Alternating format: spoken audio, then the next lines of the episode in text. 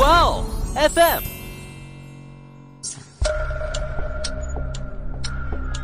事件众说纷纭，案情扑朔迷离。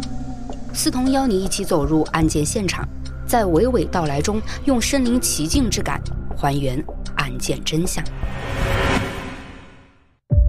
原本血腥无比的画面，竟在此刻激活了高成勇变态的内心。他竟然是再次朝白洁还有余温的尸体伸出了魔爪。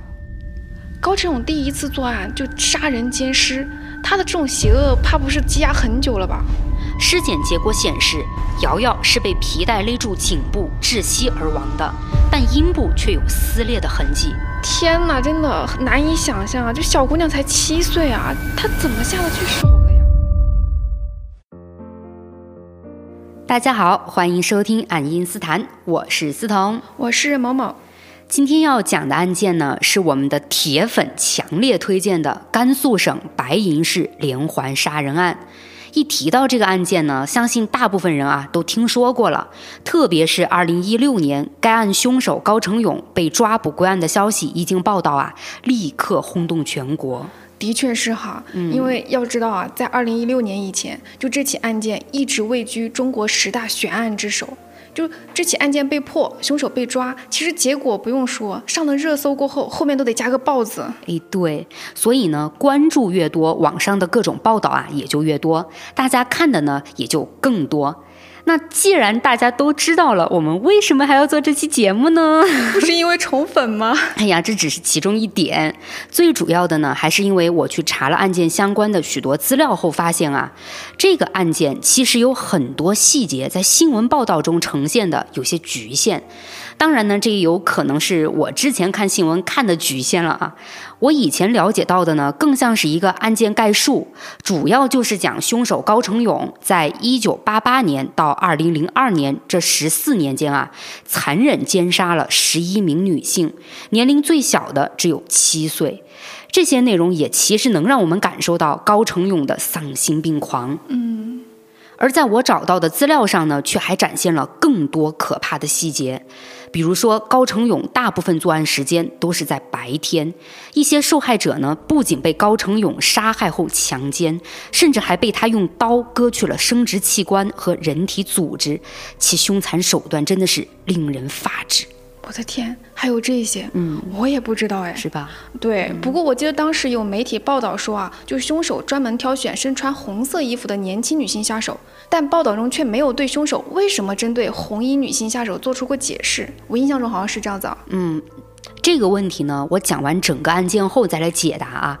那另外呢，我在查阅资料时还发现了一些曾经被我忽略的点，比如说这个高成勇，他被抓捕归案后呢，并不是许多人想象当中的那种穷凶极恶的人，相反呢，这个高成勇在老婆孩子和周围邻居们的眼里啊，他一直是一个非常孝顺和老实的人。还有就是二零零二年以后，高成勇竟突然停止作案，这是什么原因导致的呢？除此之外，高成勇身为一个普通人，又是如何在警方的眼皮子底下躲了二十八年之久呢？那今天我就来跟大家具体聊一聊这些案件细节。时间回到一九六四年十一月十号，高成勇出生在甘肃省兰州市榆中县青城镇。这个小镇距离白银市只有三十多公里，是一个有着厚重历史韵味的古朴小镇。因北宋大将狄青而得名，这里素有“仁义之乡”的美誉。在2007年呢，被命名为中国历史文化名镇。后来呢，更是成为了国家四 A 级旅游景区。而高成勇所在的高氏家族，算是这座小镇中的名门望族。高氏家族体系呢比较庞大，并且在历史上也是能人辈出的，有出过不少进士和举人。所以高家先祖留有家训，要耕读传家，百善孝为先。百善孝为先的意思我就不解释了啊，大家都懂。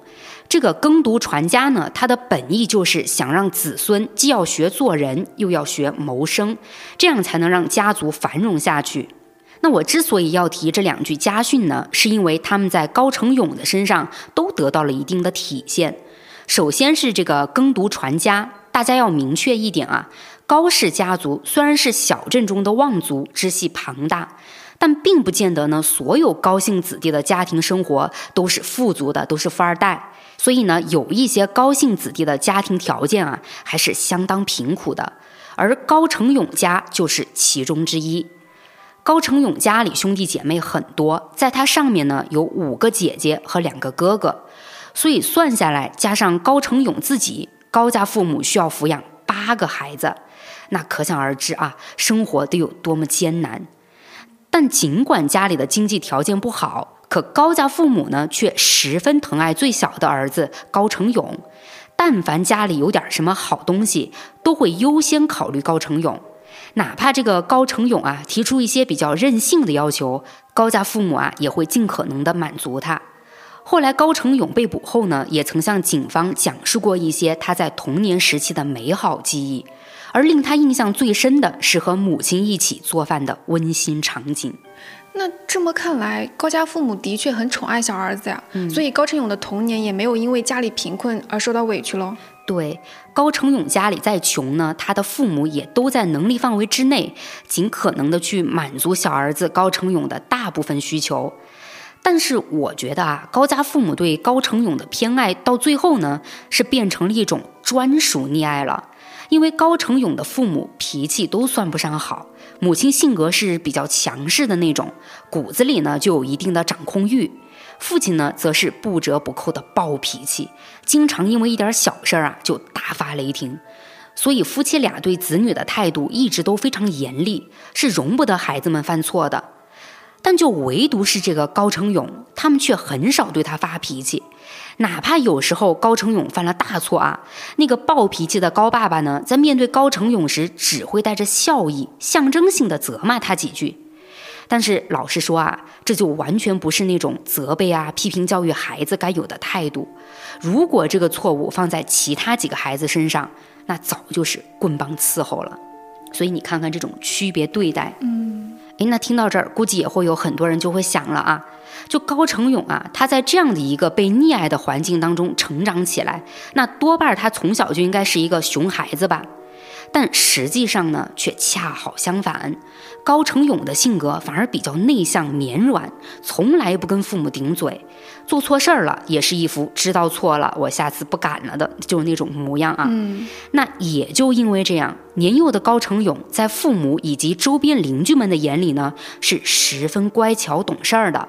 即便是犯错，也不是那种又倔啊又皮啊，让大人想要抓过来痛打一顿的那种小孩儿。嗯，那我想弱弱的问一句啊，就高成勇的姐姐哥哥会私底下欺负他吗？哎，是不是你就觉得就在一个家里面，几个孩子眼睁睁的看着父母区别对待，难免呢就会有不满？对啊，就很容易产生嫉妒心吧。就我做个推测啊，因为原生家庭其实很大程度上会影响一个孩子的三观和成长嘛。如果父母溺爱啊，没有影响到高成勇的为人处事或者性格三观什么的，那还有没有可能是高成勇常年遭受哥哥姐姐们的一个欺负，然后导致他心理受挫，就长久下来呢，就会让他的性格变得阴暗扭曲，最后呢，这段童年经历就会成为高成勇踏上犯罪之路的一个伏笔。哎，你推测的对不对呢？那根据我找到的资料来看啊，这种哥哥姐姐嫉妒高成勇的可能性不大。在我查阅到的资料里是都没有去提到说高成勇曾被哥哥姐姐们欺负过，而且资料里还提到其中一位哥哥跟高成勇关系很亲近，而这位哥哥与高成勇是双胞胎，也还有另外一位哥哥为了帮助高成勇，曾主动将自己的土地分给他。所以这么来看呢，高成勇和其他经历过悲惨童年的连环杀手还是不同的。他的童年除了生活穷苦以外，家人在对他的关怀上还是说得过去的。嗯，那我就再说回最开始提到的家训耕读传家。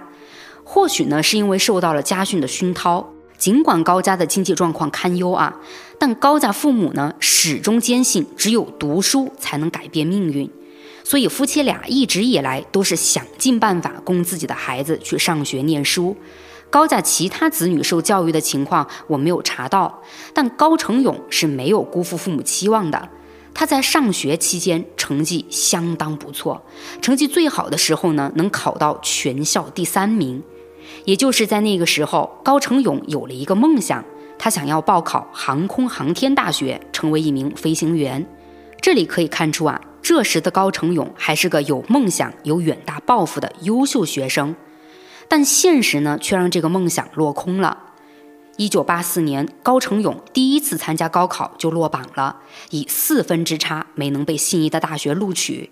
而这次落榜也是高成勇人生中的第一次打击。但当时的高成勇呢，并没有气馁，他是选择复读一年，计划重新再考一次。但复读一年后，高成勇还是落榜了。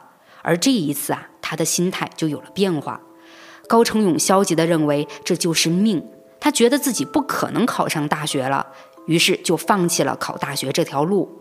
说实话啊，高成勇当时做出这个决定，肯定是既艰难又无奈的。要知道，那可是上世纪八十年代。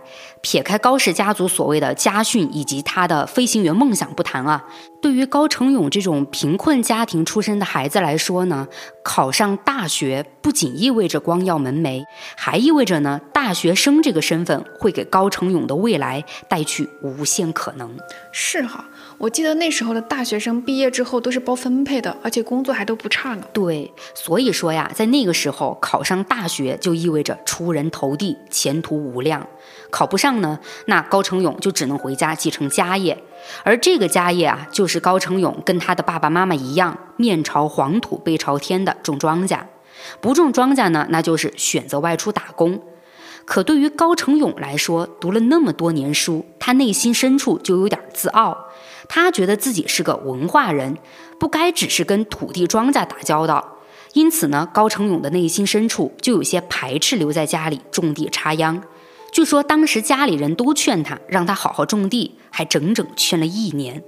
可高成勇就是不愿意，他宁可让地里长满杂草，荒废在那儿，也不愿意扛上锄头走向农田。哎，那按照高家父母对高成勇的溺爱，肯定会想办法帮他联系个体面的工作吧？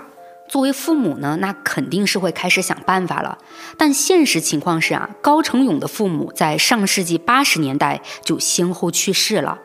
高成勇母亲去世的时间不太清楚，但高成勇的父亲据说呢是在一九八四年去世的，也就是高成勇高考落榜那一年。而在高成勇的父亲去世前呢，还瘫痪了好几年。那期间呢，高成勇是尽到了一个孝顺儿子的责任。在他备战高考的同时呢，还每天寸步不离地照顾着父亲，也从未有过一句怨言，甚至还经常在大半夜里骑着自行车，骑将近啊三十公里的土路到城里去给父亲买药。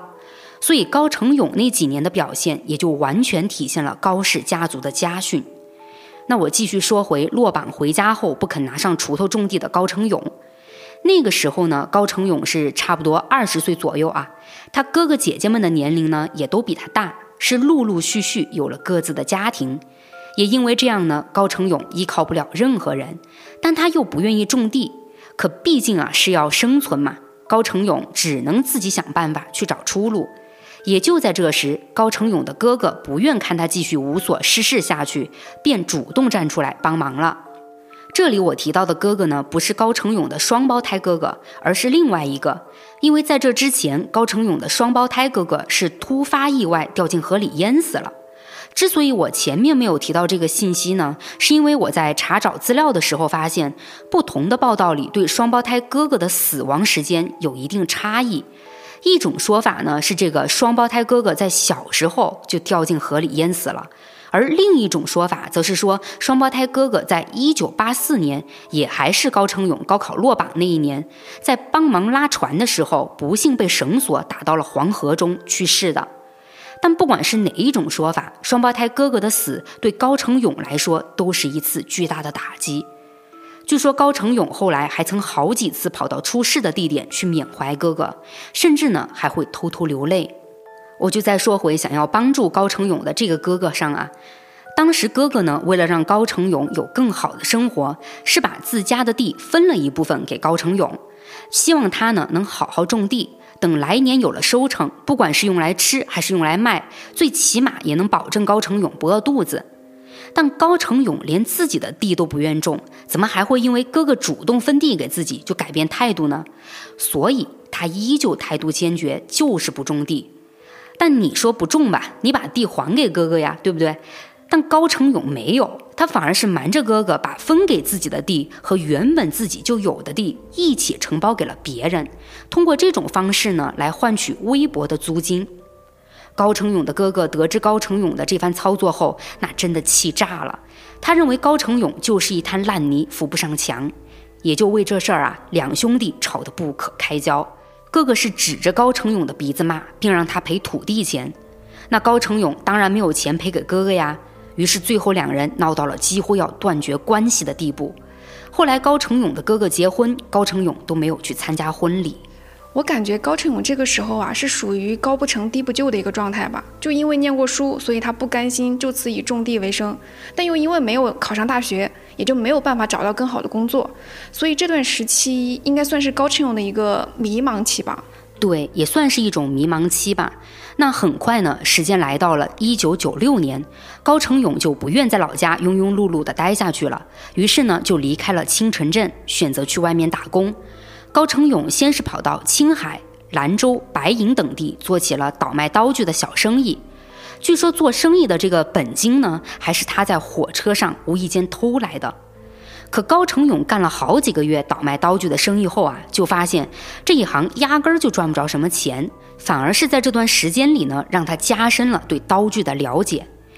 又因为这段经历啊，让高成勇知道了什么样的刀值钱，同时也知道了每一种刀具的用途以及使用方法。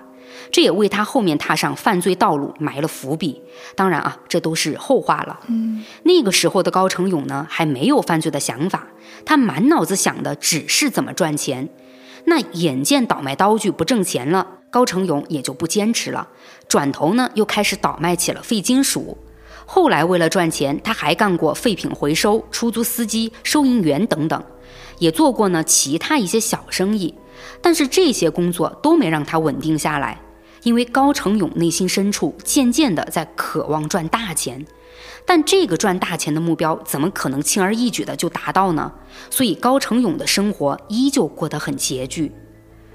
后来是到了一九八七年，在外面工作两年的高成勇带了一个女孩回到老家青城镇。据高成勇的一位邻居阿婆说啊，高成勇只交往了这一个女孩。那也就在同一年，高成勇便和这个女孩结婚了。第二年呢，也就是一九八八年，高成勇的妻子怀孕了。但谁能想到，就在高成勇晋升为准爸爸的幸福时刻。竟然会挥下罪恶的屠刀，犯下了第一起命案啊！这么突然的吗？就按道理啊，那个时候高成勇成家了，又即将成为父亲，怎么看都处于人生最幸福的时刻吧？怎么突然就想到要杀人了呢？这个呢，就得和高成勇最初的作案动机挂钩了。根据高成勇后来的供述啊，他一开始呢只是图财，而图财的原因也就很明显嘛，他毕竟内心一直对赚大钱有着渴望。虽说他也一直在朝着发财的目标奋斗，奈何呢？从事的行业都不稳定，因此他的收入并不可观。加上现在又成家了，后续呢还会迎来一个新生命，那这需要花钱的地方只会多不会少。于是高成勇就采取了极端做法，也因为这种极端啊，将他引向了罪恶。那是一九八八年的五月二十六号，白银公司一名叫白洁的二十三岁女工。独自居住在白银区永丰街幺七七杠一号。那天呢，白洁正好休假，劳累数天的她决定今天哪儿也不去，就待在家里好好休息一天。中午吃过午饭后呢，白洁就有些困了，于是她打开收音机，伴随着悦耳的音乐声，开始了午休。由于当时永丰街附近大多都是白银公司的工人，邻居们呢也都十分熟悉，到了饭点儿，到处串门也是常有的事儿。因此，在白天，只要家里有人啊，大家几乎都不会锁门，白洁呢也不例外。可谁料，就是这么一个不锁门的习惯啊，让他丢了性命。也就在当天，高成勇这个游魂一般的人，已经骑着自行车在白银区晃荡了大半天了。他怀里呢揣着刀，一直在寻找抢劫目标。就在这时，高成勇无意间看到白洁家的门没关。于是便将自行车放在门口，然后掀开白洁家的门帘走了进去。进屋后，高成勇听着屋内传来的悠扬音乐，心里也就明白这家呢是有人在的。但他想到自己转了那么久，好不容易能有个屋子可以搜刮了，自然不能放过机会。于是高成勇就壮着胆子，小心谨慎地查看起了屋内的情况。也就在这时，他来到了放着音乐的房间，在那里呢，看到了躺在床上已经陷入熟睡的白洁。高成勇在这一刻彻底安心下来，便开始对白洁的房子翻箱倒柜。可也不知道是不是这个高成勇过于专注在想找到现金或者是值钱的物品上了，竟然把翻找的动静搞得越来越大。那自然嘛，就把白洁吵醒了。白洁迷迷糊糊醒来，一眼就看见一个陌生男人正在翻自己的衣柜，顿时被吓得不轻，人呢也立刻清醒过来了。白洁便一边质问着高成勇，一边跳下床向门口靠近，想要找机会跑出去喊人帮忙。而高成勇被白洁这么一吼，立刻就慌了，犯懵了一会儿后才意识到白洁竟然已经挪到了门口。高成勇担心白洁把动静闹大，让自己呢被其他人发现，便立刻面目狰狞地冲上前去捂住了白洁的嘴。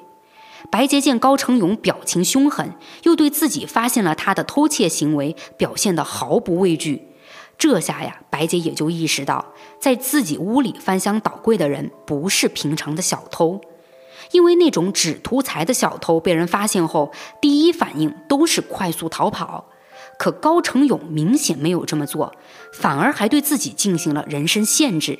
白洁内心明白了。眼前穷凶极恶的男人是入室抢劫，也因为这样，白洁越想越害怕，于是呢，便在高成勇控制住自己时，开始了激烈的挣扎。他想极尽可能的脱离高成勇的束缚，逃出家门。而此刻，高成勇心中的狠劲儿就被激发出来了。他掏出带着的刀，毫不犹豫地朝白洁腹部连捅了好几下。原本高成勇以为自己都动刀子了，怎么着这个女人应该老实一些了吧？可谁曾想啊，白洁并没有因为被捅伤就放弃抵抗，反而是挣扎得更加激烈了。见到白洁这样的行为，高成勇竟也不慌张了，他反手就朝白洁的喉咙处来了一刀。这一刀下去，顿时鲜血喷溅，而白洁呢，就这样没了气息。哎，不是，这又是挣扎又是动刀的，难道隔壁邻居们就没有听到什么动静吗？这里啊，就是有一个巧合了。之前我不是提到白洁在午休前打开了收音机播放音乐吗？那个音乐声啊，竟然成为了高成勇作案时最好的掩护。而此刻，收音机的音乐还在响着，地上的血呢也越来越多。高成勇异常冷静地站在白洁的尸体前。他盯着这具已经被浸泡在血水里的尸体好一会儿，然后转身走向了白洁家的大门。可高成勇并不是打算逃离犯罪现场，反而是伸手把门锁上了。接着，他又再一次走回到白洁的尸体前。原本血腥无比的画面，竟在此刻激活了高成勇变态的内心。他竟然是再次朝白洁还有余温的尸体伸出了魔爪。高成勇呢，脱下了白洁的衣服，对她实施了性侵。而这之后，高成勇似乎觉得还不够过瘾，竟然又拿起刀朝白洁的尸体上捅了数刀。这之后，高成勇没有想着说要清理犯罪现场，而是一门心思放在了如何收拾沾上血迹的自己。他环视了一圈屋子，将目光呢落在了热水壶上。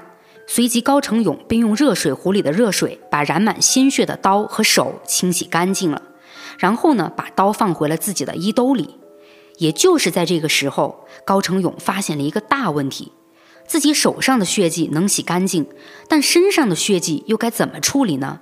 上衣还好啊，因为他穿的呢是深色衣服，沾染了血迹后看着并不算明显。但他当天穿的裤子却是蓝色的，上面沾染的血迹是十分明显的。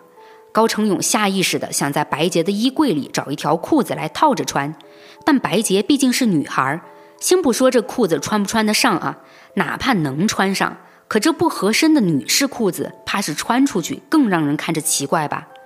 于是高成勇只能继续穿着那条沾着血迹的裤子。但他呢是将裤腿卷了起来，勉强盖住了部分血迹，然后就小心翼翼打开门，四下看着没有人经过，便骑着自行车飞速逃离了案发现场。而好巧不巧呢，高成勇离开的这一路啊，就没遇到什么人。当时呢也才八几年，监控并不普及，因此也就没人对高成勇的出现有过察觉。之后，高成勇是把车骑到了河边，将作案的凶器，也就是那把刀，丢到了河里。随后，他就谨慎地回了家，并趁着妻子照顾孩子没有留意他的时候，迅速将沾染血迹的衣服和裤子换了下来，藏到了家旁边的草堆里。等到了第二天，家里没人后呢，高成勇才将衣裤拿回家清洗干净。由于这起案件是高成勇步入深渊的开始。这些细节，直到他被捕时，依旧令他记忆犹新。高成勇第一次作案就杀人奸尸，他的这种邪恶，怕不是早就积压很久了吧？嗯，从这种行凶手法来看啊，根本不是什么因为慌乱而导致的那种极端行为，完全就是一种发泄。而且我们还能从这些行凶细节上看出，高成勇这才是第一次作案啊，他就如此心狠手辣，甚至整个行凶过程压根儿就没带慌的。做完一切后呢，他心思还极其缜密。确实，特别是他动手杀人的那种果断啊，总感觉不是临时起意的，想想都觉得可怕。没错，那我就再说回死者白洁那边了。案发现场的第一个目击者呢，是死者白洁的哥哥白野。白野和妹妹白洁都在同一家公司上班。白野当天下班后呢，就骑着自行车去看望独自居住的妹妹。这兄妹俩呢关系很好，所以哥哥白野是有妹妹家钥匙的。那到了妹妹家，白野这刚掏出钥匙打开门，就发现整个屋内是被翻得乱七八糟。看着眼前的一切，白野立刻意识到出事儿了，他便赶紧朝卧室方向走去。刚到卧室门口，他就看到房间地板上是大片大片的血迹，而妹妹则倒在被鲜血染红的床边，死状那是相当凄惨。白野被这可怕的一幕吓坏了，立刻跑到附近的派出所报了案。这之后呢，警方便跟着白野来到了案发现场。据第一批到达现场的刑警说啊，当时卧室的地上全是血，血腥味儿特别重。他们刚进去呢，一名稍年轻的刑警看到现场后，直接就转身跑出去，哇哇吐了起来。可以想象啊，凶案现场是多么的恐怖。警方呢，也就迅速勘察了现场，并对白洁的尸体进行了细致检验。警方发现，凶手的作案手法是那个年代里前所未见的。我们来看一下白洁尸体的情况，她的颈部被利器切开，脖子呢几乎都要断掉了。身上穿的上衣是被推到了双乳以上，下身赤裸着，有被性侵的痕迹，全身还有锐器伤二十六处。警方还注意到，在白洁左腿内侧有一个血手印，这个血手印是来自一只右手掌，而右手掌食指的指纹很清晰。那除了尸体上的发现之外呢？警方还在门把手上找到一枚指纹。而这些指纹为后面发生的案件能够并案调查提供了依据。另外，在案发现场，警方还发现留在现场的足迹很模糊，他们也就推测呢，凶手作案后对现场进行过简单打扫，这一行为也说明凶手的作案时间很充足，离开的呢也很从容。警方也由此认为凶手提前踩过点。同时呢，他们又根据现场勘查的情况，将调查凶手的范围放在了熟人中。为啥就是熟人作案的呢？依据是啥呀？依据算不上啊，只能说是推测。这个推测呢有三点。第一点是在上个世纪八十年代，白银市算是西北地区的一座小城市，几乎没有出现过很惨烈的凶杀案，因此很多人的第一反应认为这起案件只会是个案。那个时候呢，也没有人意识到后续竟然会是连环杀人案的走向。第二点呢，根据现场勘查情况和尸检情况，死者白洁被割喉，身上被捅了足足二十六刀。按照办案的常理推测，这种行为明显带有报复性的个人情绪，因此警方怀疑是熟人作案。第三呢，警方通过对死者白洁的调查，发现长相漂亮的白洁性格很好，平时业余爱好也挺多，擅长针线活，能歌善舞，因此白洁生前在白银公司很受同事们的欢迎，也就免不了有人对她有好感。那在死者身上也发现了死后被性侵的痕迹，由此警方怀疑白洁的死是情杀。可能呢是凶手喜欢上了漂亮的白洁，但白洁没有同意，而被拒绝的凶手就动了杀心，杀害白洁后又因为心有不甘，便对白洁进行了奸尸。要不是我知道了案件的情况啊，听这么分析下来，也会觉得情杀是一种可能，哎，是吧？嗯，那在当时对于案件一筹莫展的警方来说，也只能基于常规犯罪情况进行推测。那白洁这起案件发生后呢，白银警方几乎动用了所有警力，围绕白洁的同事和跟白洁有交集的人进行了排查，但这查下来发现，跟之前推测的情杀并没有太多关联。由此，警方又不再只局限于情杀的可能，他们又推测白洁是否跟谁有私人恩怨，或者呢家庭其他成员是否有仇人，以至于仇家杀害白洁作为警告等等。那针对各种推测，警方就扩大了排查范围。可不管怎么查，他们依旧是除了在案发现场勘查中得到的血手印和指纹等线索外，几乎没有什么实质性进展。可能有人会说啊，指纹不就是最大的线索吗？这里我要解释一下，为什么警方无法通过指纹比对在短时间内找到凶手？有两个原因，一个是在当时指纹鉴定方法还比较落后，那个年代的白银市，警方进行指纹比对的方法可不像现在这样啊，将指纹录入到电脑中就能自动开始同数据库的指纹进行比对。当时指纹比对呢，全靠肉眼辨别。也就是警员们拿着放大镜来人工比对指纹纹路，因此这个指纹识别上的准确性和效率性就是个问题。第二个原因呢，是当时并没有完整的指纹数据库，也就没有覆盖到所有人，因此哪怕警方手里拥有凶手的完整指纹，依旧无法靠指纹锁定高成勇。这之后呢，警方就换了一个调查思路，他们将重点排查对象放在了有前科的人身上。并还提取了拘留人员的指纹进行比对，但没有一个指纹能和案发现场的指纹比对上。随后，警方将提取范围逐渐扩大到白银市户籍的全体男性。可是，就在这样大规模的排查下，白洁案件却越来越不明朗了。一切有可能的杀人动机，警方都推测并开展了调查，可得到的结果却一直是错误的。警方在这个案件上走入了死胡同，而他们在那时还并没有去想过白洁案会是一起随机杀人案。也就这样，案件的侦查方向离真相越来越远，而这起案件也就成为了当年的未破悬案。那一转眼呢，白洁案过去了六年，时间是来到了一九九四年。在这六年间呢，警方是没有放弃调查的，但仍旧没能找到任何有突破的线索。可就在这一年的七月二十七号，命案再次发生了。那天下午两点左右，高成勇偷偷进入了白银市供电局一个名叫石小静的十八岁女工的宿舍中。当时石小静和之前的白洁一样，也是躺在床上午休。高成勇见到这个情景，便开始肆无忌惮地翻箱倒柜。那之后发生的，也就跟高成勇杀害白洁的情况差不了多少。石小静呢，也就被高成勇残忍杀害了。这之后，石小静的室友从外面回来，发现了屋内的惨状，便在惊恐中报了警。警方接警后，迅速赶来。在对案发现场进行了一番细致勘查后，他们惊讶地发现，石小静的死亡情况竟同六年前白洁的死亡情况格外相似，都是颈部被利器切开，身体留有多处刀伤。石小静的刀伤是有三十六处，可在这些相似中呢，石小静却跟白洁又有着不同，那就是石小静没有遭到凶手性侵。之后呢，警方又在石小静宿舍的公共洗衣房里发现了一滩血水。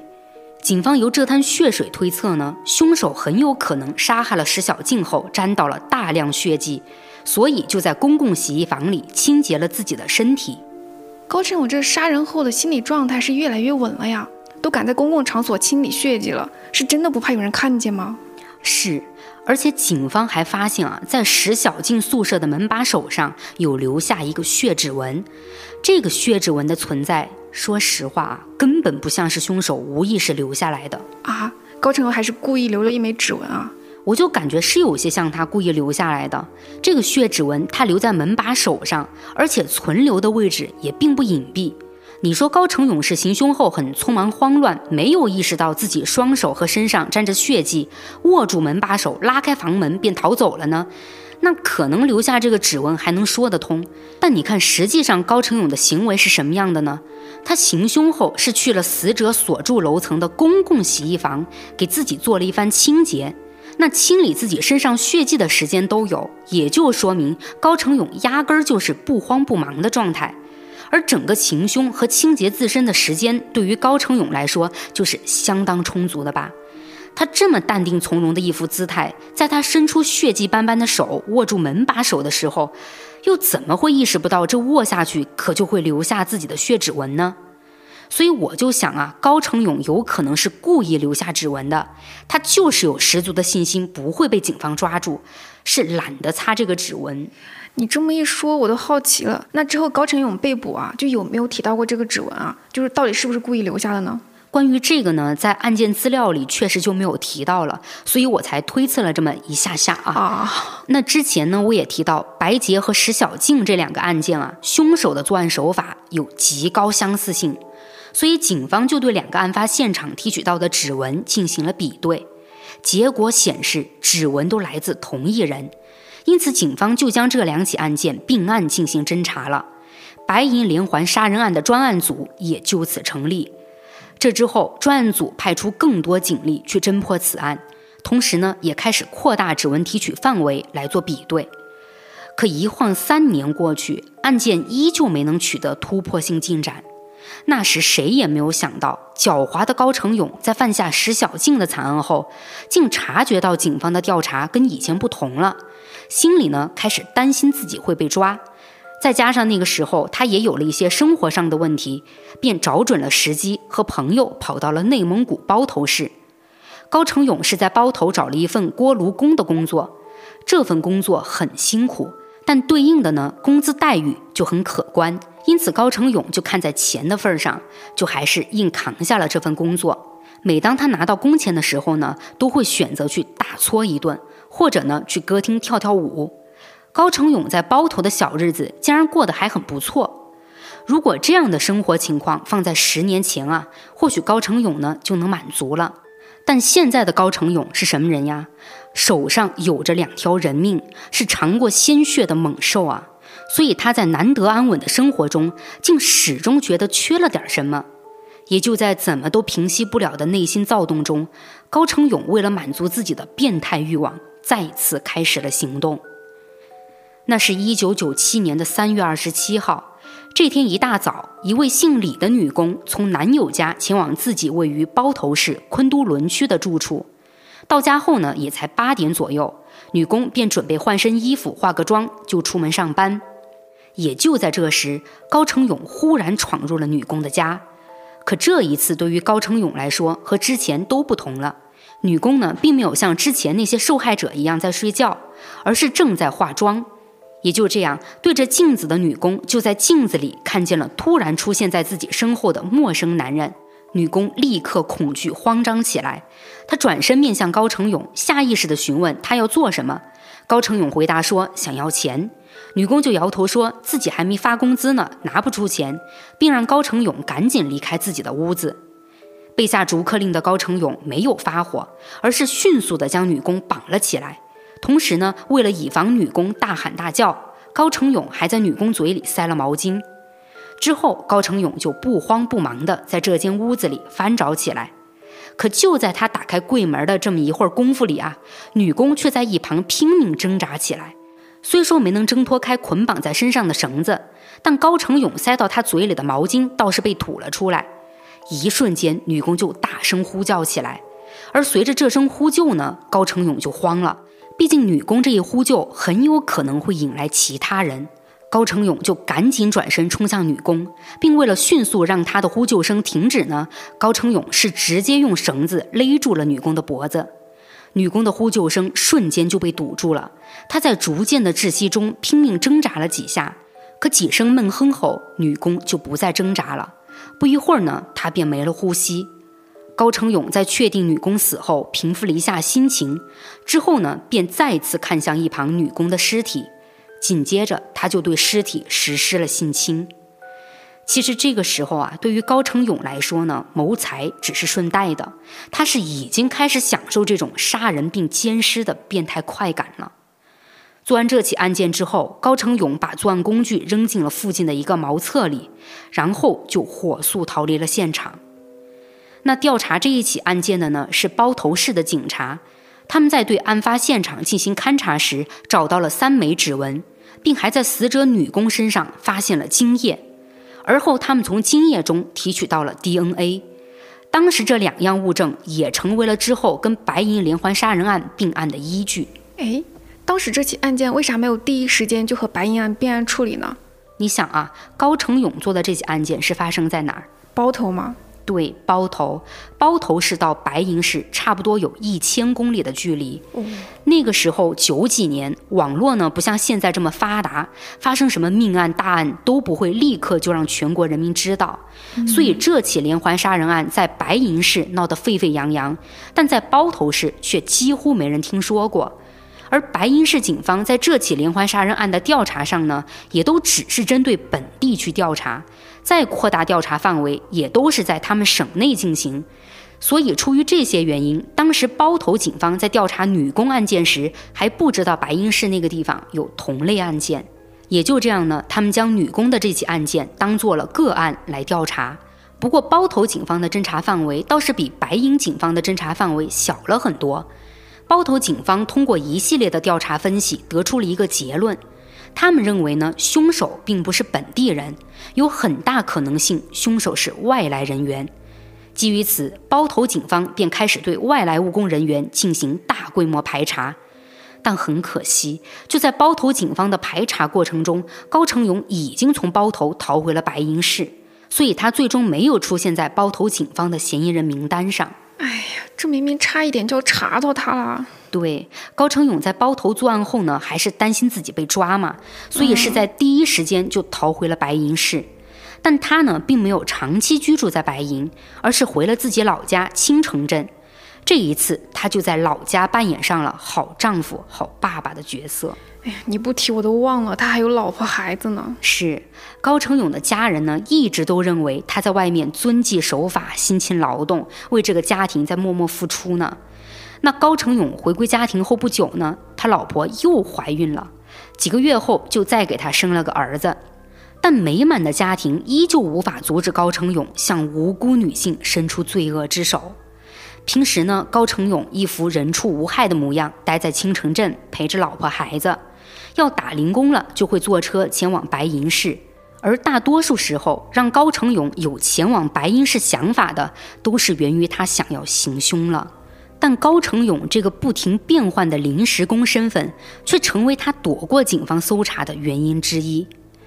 那也就是在这个时期啊，身上背着三条人命的高成勇，居然还摸索总结出了自己的作案经验。之前他不是在白银市犯下了两起案件吗？嗯，因为案件性质非常恶劣，所以也是让白银市的居民提高了警惕性，尤其是女性啊，大家都格外注重自身安全了。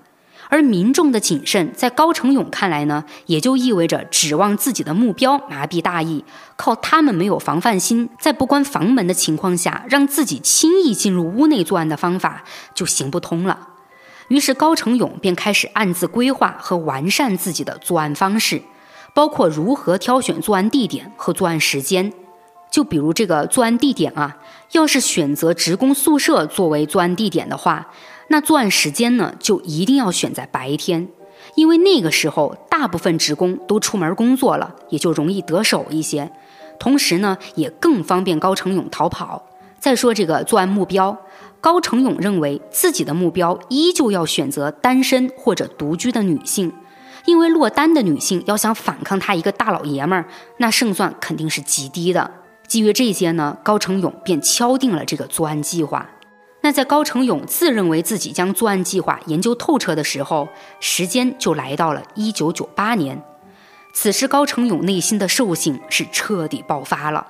短短一年时间里，他在白银市接连作案四起，其中两起案件甚至只间隔了六天，这就能看出来啊，高成勇已经嚣张至极了。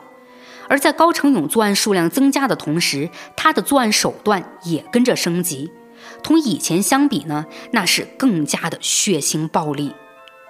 时间来到一九九八年一月十三号，这一天，高成勇找到了这年的第一个作案目标。那是一个提着菜篮、长头发、长得十分漂亮的年轻女人。女人姓杨，我就称呼她小杨啊。当天上午十点左右，高成勇就一直尾随着小杨，是跟到了小杨的家门口。就在小杨放下菜篮，拿出钥匙开门的时候，高成勇便立刻冲了上来，将小杨一把推进了屋内，而后是反手就把房门给锁上了。此刻的小杨在惊慌失措中看清了面前一脸凶相的高成勇，他注意到高成勇的手中竟还握着一把刀，这架势立刻把小杨吓得大声呼救。然而小杨还没来得及喊出第二声，就被高成勇一刀割开了喉咙。在这起案件的尸检结果中显示，小杨的颈部被切开，上身共有刀伤十六处，尸体有被性侵的痕迹。而与之前的案件有所不同的是呢，这一次高成勇竟带走了小杨的两只耳朵和头顶的一块皮肤。而后在警方对小杨的死做进一步调查时，他们发现小杨其实是死亡了三天后才被人发现报警的。但实际上呢，在小杨出事的当天，就有人发现了小杨的死亡。但那个人却因为自己和小杨不能公开的关系，还有害怕小杨的死会牵连自己，所以就没有第一时间报警。嗯，不能公开的关系是什么关系？嗯，据说在小杨死亡当天来过小杨家的呀，是一个与小杨有着暧昧关系的男人，而小杨其实已经结婚了，但因为工作原因呢，和丈夫是分开的。小杨的丈夫那几天都没有联系上小杨，心里不放心，这才在三天后到了小杨的住处，结果就发现小杨惨死在屋内。哦，原来是这样。嗯，可是这起案件被发现啊，都隔了那么几天了，那高成勇的逃跑时间是不是就更充足了呀？哎，高成勇没有选择逃跑哦。前面我也浅浅的说了，高成勇这段时间作案是更加猖狂了。他在小杨尸体被发现的三天后啊，就再一次作案了。那是一九九八年的一月十九号的下午，家住在白银区水川路的二十七岁女青年小邓，一早呢就送丈夫去上班。在小邓送完丈夫返回家的路上，高成勇就瞄上她了。高成勇一路小心翼翼地跟着，见小邓到了家门口，开始掏钥匙开门后呢，他就做出了同小杨那个案件一样的行为，是立刻冲出去把小邓推进了屋。而后发生的事情跟他杀害小杨也就差不多。高成勇是在小邓呼救的时候，掏出刀朝小邓的颈部、腹部和腿部疯狂捅刺，最终导致小邓失血过多而亡。等小邓死后呢，高成勇还从小邓身上带走了三样东西：一枚金戒指、小邓的左乳头，还有小邓背上的一块皮肉。不是，高成勇在小杨和小邓这两起案件中啊，都割了他们的身体部位带走，他这是要干嘛呀？不会是有吃人的癖好吧？至于高成勇到底有没有吃这些部位啊，我看到的案件资料里呢，并没有明确的去讲。但对于高成勇的奸尸和割取死者身体部位的行为，我去查了一些分析。嗯，先来讲讲这个奸尸。导致奸尸的原因呢，并不十分明确。多数研究者认为，有这种行为的人，他们有一种强烈的支配欲望。考虑到活着的人呢，是无法百分之百做到服从的，所以他们就将自己的支配欲放在了尸体身上。而有奸尸行为的人，他们的本性可能很懦弱。在社会里、生活中，他们绝大多数都是屡受挫折的失败者，时常遭受别人的白眼，也没有任何话语权。但这类人内心深处的控制欲望又必须找到一个宣泄口，所以才将发泄目标锁定到了死亡人群。毕竟在死者面前，他们做什么事情都不会被拒绝和反抗。这样一来呢，屡受挫折的他们就马上身份逆转，成了强大的主宰者了。再来说这个割取死者身体部位的行为，这种行为也包含在有奸尸行为的人中，说是一种迷恋型奸尸，他们似乎更迷恋尸体的某些器官，于是就把死者的某些器官，比如说那个乳房啊或者生殖器割下来。这类人群呢，大多是把割取的器官保存起来，留给自己观看，或者呢再次触摸。有些人还会把这些器官随身携带。天哪！除此之外呢，有割取死者身体部位行为的人啊，他们也有收集癖，要么是收集来作为战利品或者艺术品，要么就是用收集的这些人体部位来提醒自己曾在何时何地做了什么事儿。主要就是让自己反复回味做这些案件时自己的一个心理感觉。那从以上我查到的分析，也能比对上很多连环杀手的行为了。对，所以听得我真的毛骨悚然的。哎呀，我还是继续说回案件啊。高成勇呢，在一九九八年做的第三起案件，发生在七月三十号一个下雨的周四。这一次，高成勇把目标锁定在了一个叫瑶瑶的七岁小女孩身上。瑶瑶和爸爸妈妈住在白银供电局计量所四楼四幺四号。案发这天呢，瑶瑶的爸爸在外地出差，家里只有瑶瑶和妈妈。早上，妈妈就带着瑶瑶去了自己的单位上班。尽管瑶瑶在妈妈工作的办公室里表现得很乖巧，不吵也不闹，但瑶瑶妈妈依旧觉得有点过意不去。一来呢，怕打扰其他同事工作；二来也怕别人说闲话，就上班还带着个孩子。于是中午回家吃饭的时候，瑶瑶妈妈便和女儿商量，让瑶瑶下午在家里自己玩，等妈妈下班后呢，就带她去吃大餐。乖巧的瑶瑶当然是一口答应了。此时的瑶瑶妈妈却完全不知道接下来将有什么可怕的事情发生在瑶瑶身上。当天稍晚时候，瑶瑶妈妈下班了，她记得和女儿的约定，于是，在第一时间就赶回了家。结果到家之后呢，瑶瑶妈妈却没有看到在家里的女儿。这下瑶瑶妈妈彻底慌了。本来将女儿独自留在家里，她就不放心。现在孩子还不见了，一股恐惧直接涌上了她的心头。瑶瑶妈妈不敢再继续想下去，而是连忙将家附近的街道来来回回找了个遍，同时呢，又询问了身边平时跟自己和瑶瑶有交集的人，却依旧没有瑶瑶一丁点消息。此时的瑶瑶妈妈没办法了，只能赶紧报了警。警方赶来了解完情况后，就对瑶瑶的情况进行了更多的走访。可谁能想到，瑶瑶根本就没离开过家。留在瑶瑶家勘察屋内情况的警员是在一个柜子中找到了瑶瑶，而那时的瑶瑶已经死亡。瑶瑶妈妈看到女儿蜷缩在柜子里的那一幕，是彻底崩溃了。她嚎啕大哭，甚至都哭晕了过去。这之后呢，法医就对瑶瑶进行了尸检，尸检结果显示，瑶瑶是被皮带勒住颈部窒息而亡的。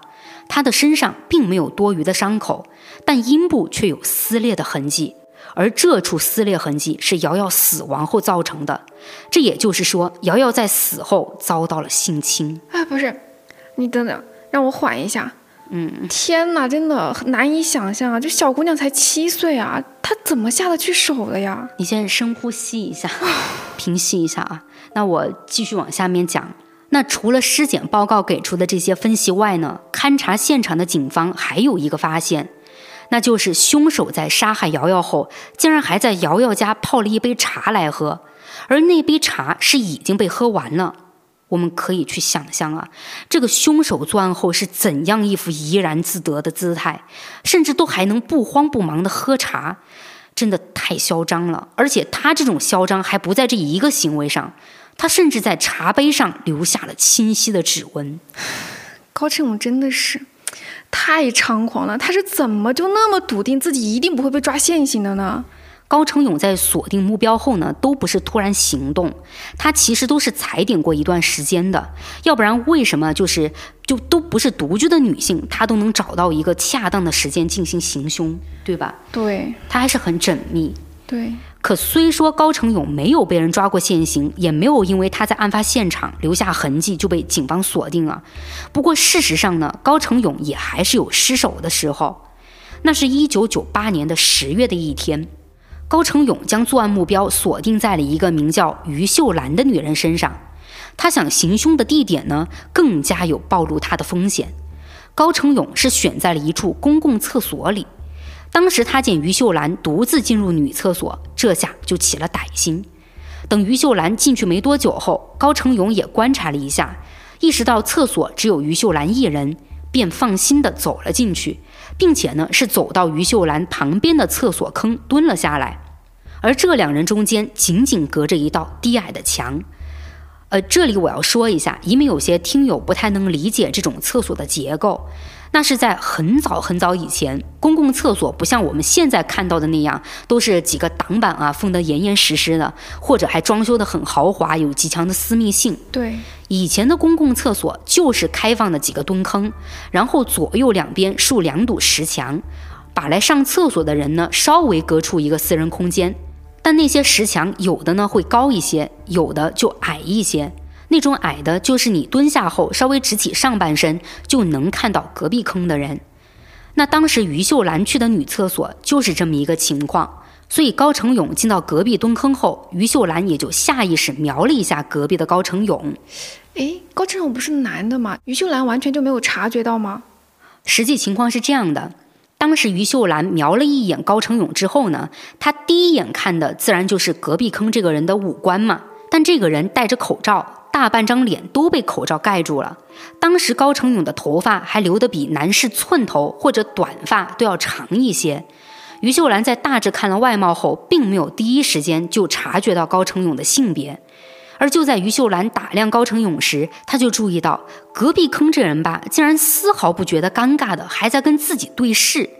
于秀兰呢，又看了一下那个人的衣服，发现他穿着的是后背有字母的夹克，而这种夹克明显是男性的服装。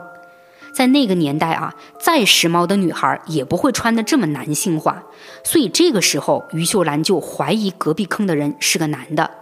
那就在于秀兰反应过来，站起身，系好裤子，准备离开厕所的时候呢，高成勇也立刻站了起来，一米七几的个头直接高出于秀兰大半截，并且呢，高成勇还快速掏出了一把带锯齿人的刀，抵住了于秀兰。但接下来发生的事情倒是让高成勇有点措手不及了。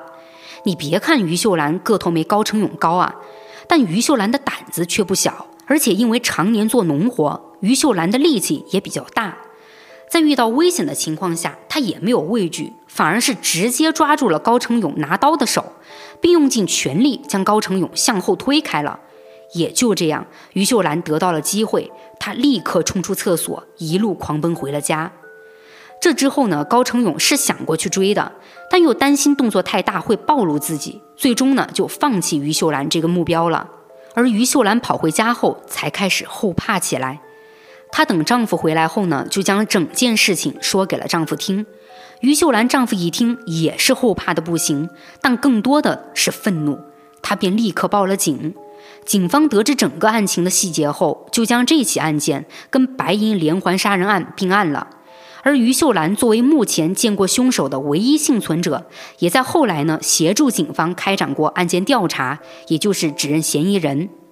当时警方也还带着于秀兰参与了全程搜捕，但不知道是不是因为于秀兰并没有看到高成勇的全貌，仅凭体型、着装之类的，并没有为警方搜捕嫌疑人带去多大的帮助。而另一边，高成勇他虽然失手了，却并没有因为这样就担惊受怕，他内心的那种邪恶欲望是怎么都压制不住了。而他在错过了于秀兰之后选定的目标，就特别像是用来威慑、协助警方的于秀兰一样。为什么这么说呢？因为接下来被高成勇残忍杀害的女人是于秀兰的邻居崔金平。当时是一九九八年十一月三十号，崔金平在家中被杀。案发经过呢，与高成勇所做的其他案件也就如出一辙了。也是崔金平意识到高成勇进屋后，就在慌乱中呼救，而高成勇是持刀捅向了崔金平的颈部、胸部、背部等位置，共计二十余刀，最终导致崔金平失血性休克死亡。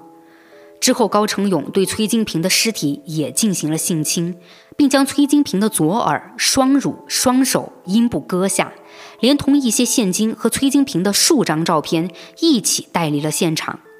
一年里发生四起命案，让白银市彻底被血腥的恐怖氛围包裹。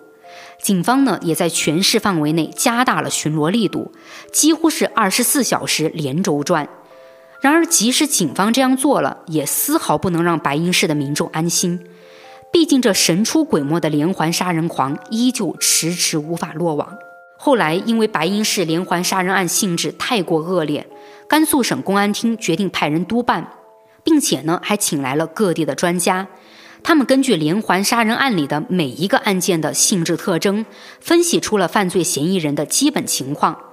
专家们分析呢，这名凶手性别为男性，应该出生在一九六四年到一九七一年之间，身高是在一米六八到一米七六，并推测这名凶手应该是在白银市长期居住，而且有较严重的性变态心理或者生理缺陷。特别是具有性功能间歇性障碍症，性格特征是内向、抑郁、冷漠、不善交际、孤僻不合群。同时，凶手做事呢还很有耐心，并且具有非常明显的双重性人格，做事情的隐蔽性极强。高成勇有没有双重人格，我们不太好判断啊。但说到他擅长隐蔽，倒确实是这样子呀。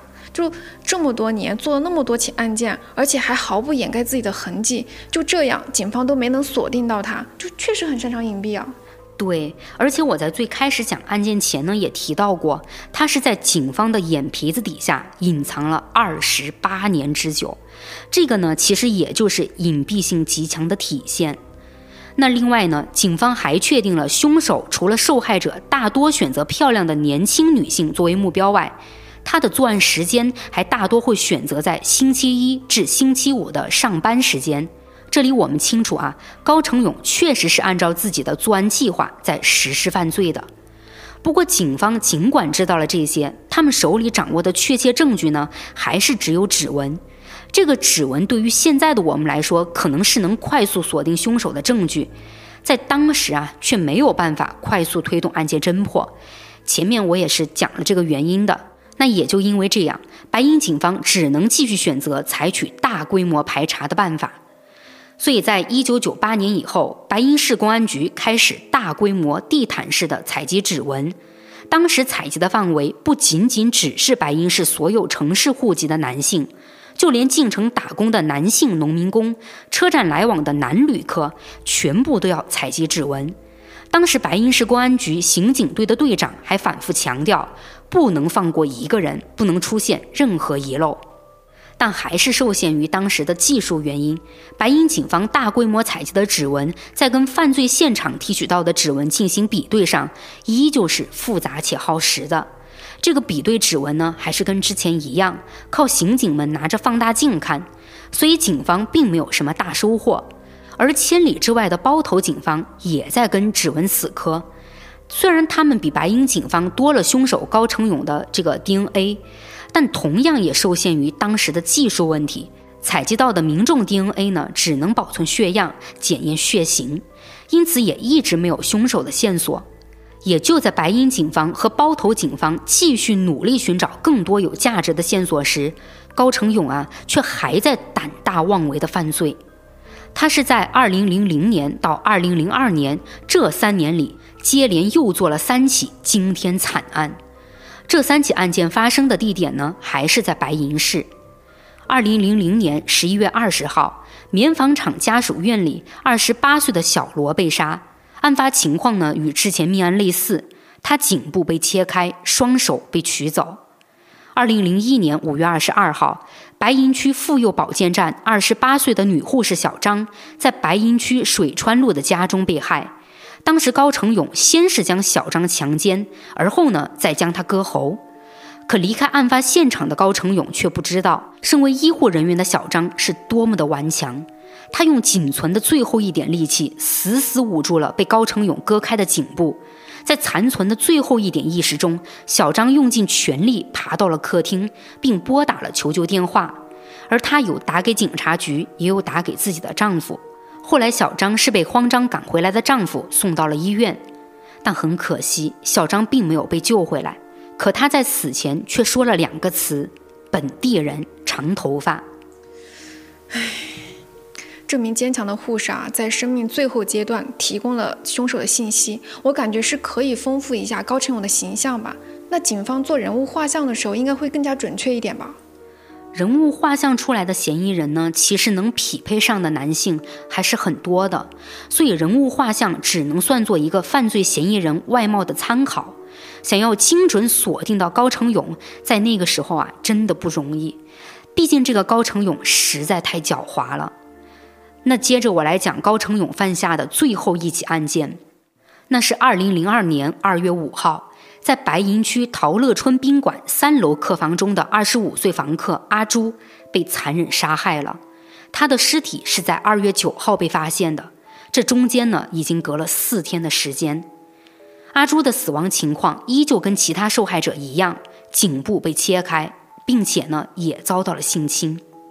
但这起案件却有了一个令所有人震惊的地方，那就是案发现场的斜对面就是警局，直线距离都不超过五十米。我的天，那高成勇选在这儿行凶，感觉像是在挑衅警方吧？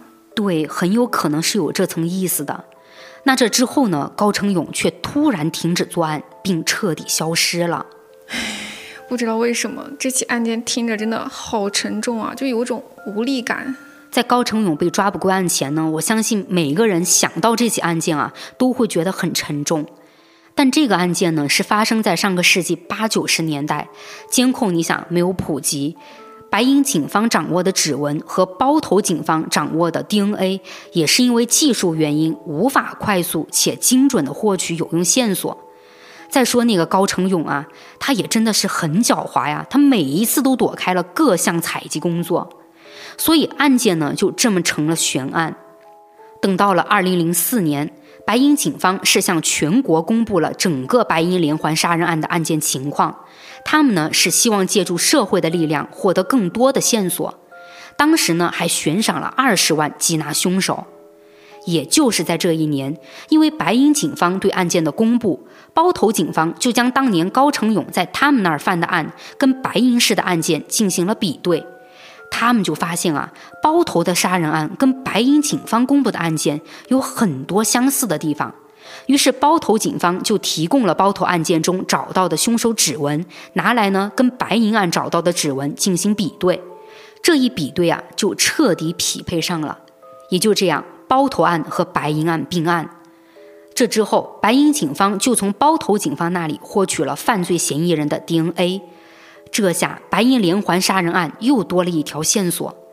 讲到这儿呢，我要提一个在查案件资料时出现的内容矛盾点，就是一些官方资料对于白银市连环杀人案的描述，说的都是凶手高成勇在白银作案九起，包头作案两起。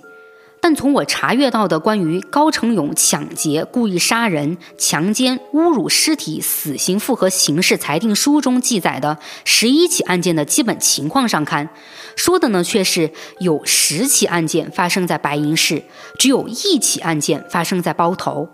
不知道听友们有没有注意到，我刚刚梳理案件的时候呢，也只讲了一起发生在包头的案件。哎，对，我记得好像就是讲的第三起案件是发生在包头吧？对。然后之后高晨勇就从包头逃回到白银市，接着就一直在白银市完善自己的一个杀人计划。嗯，所以这个具体的作案数量我们就不去深究了啊。我再继续往下说，那就是案件迎来了转机。当时是二零一六年，破案的契机呢，就是早被警方掌握的关键证据——凶手的指纹和 DNA。当时呢，是高成勇的一位远房堂叔因为行贿被抓。按照相关规定，警察呢抽取了高成勇堂叔的血液，并从中获得了他的 DNA 信息。而后，警方将这个 DNA 信息录入了犯罪人员 DNA 数据库。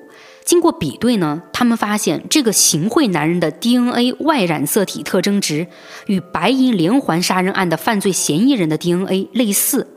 而且这两组 DNA 信息都还属于同一宗族，这就让警方振奋起来了。他们查到行贿男人是青城高氏家族的人，于是立刻启动了家族排查。之前我也提到过，高氏家族是青城镇的名门望族，自然也就保留着完整的高氏家谱。家谱里面呢，记载了所有高家子弟的名字。于是警方就按照家谱上的名字，对高氏家族所有直系男性进行了抽血，并筛排分析。最后又通过 DNA 排查出来的几名符合嫌疑人特征的高家男性进行了指纹采集。等警方将这几名高家男性的指纹和白银连环杀人案的嫌疑人指纹进行比对验证后，终于是锁定上了高成勇。二零一六年八月二十六号，警方在白银市北郊工业学校的一个小卖部里，将五十二岁的高成勇抓捕归案。警方抓到高成勇的时候，还问他：“知道为什么抓你吗？”高成勇回答说：“知道。”警方又问：“是什么事？”高成勇格外冷静且无所谓的回答说：“杀人嘛。”这种冷静真的太可怕了，而且他的态度就特别像是杀人对他来说跟吃饭睡觉没有什么区别一样。对，高成勇根本不觉得这是什么事儿。那警方在逮捕高成勇的过程中呢，这个高成勇从头到尾都非常平静。之后，经过初步审讯，高成勇对他在一九八八年五月至二零零二年二月间实施强奸杀人作案十一起，杀死十一人的犯罪事实供认不讳。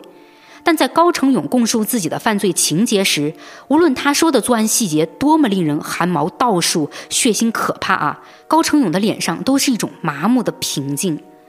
对于高成勇这样的冷漠，也就有人问他。杀害了那么多无辜的人，面对悲痛愤怒的死者家属，你高成勇就没有任何歉意吗？高成勇听到这个问题，依旧面无表情。接着呢，他就摇了摇头。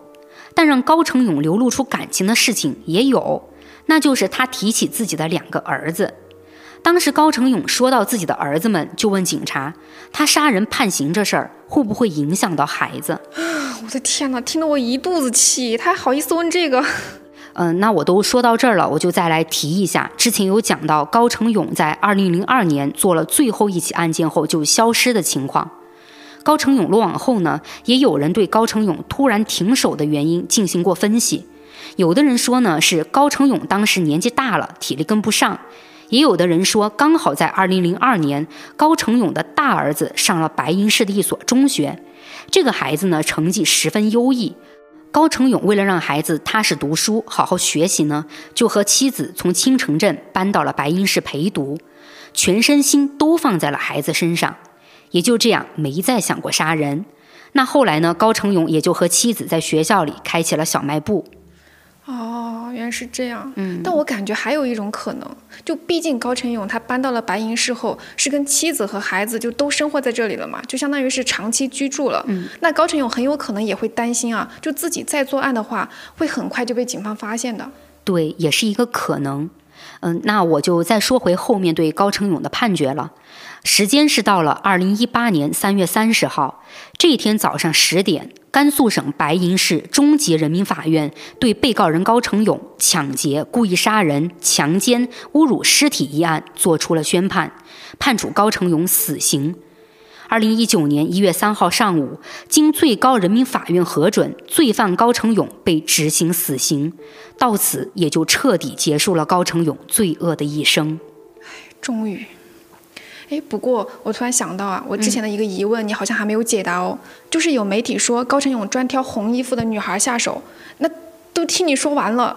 可是也没有说提到这个衣服颜色的问题啊。哦，我现在来解答一下这个问题啊。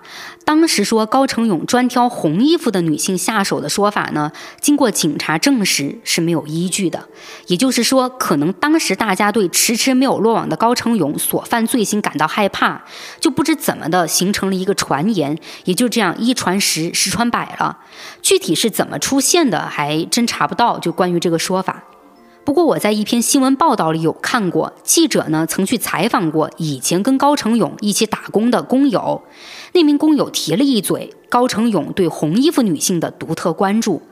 工友说呢，高成勇喜欢跳广场舞，有一次他就跟着高成勇去跳舞的小广场玩，结果呢就发现高成勇盯着一个穿着红上衣的女性一直看。工友当时只是打趣调侃了一下高成勇，并没有觉得看红色衣服的女性会有什么更多的意思。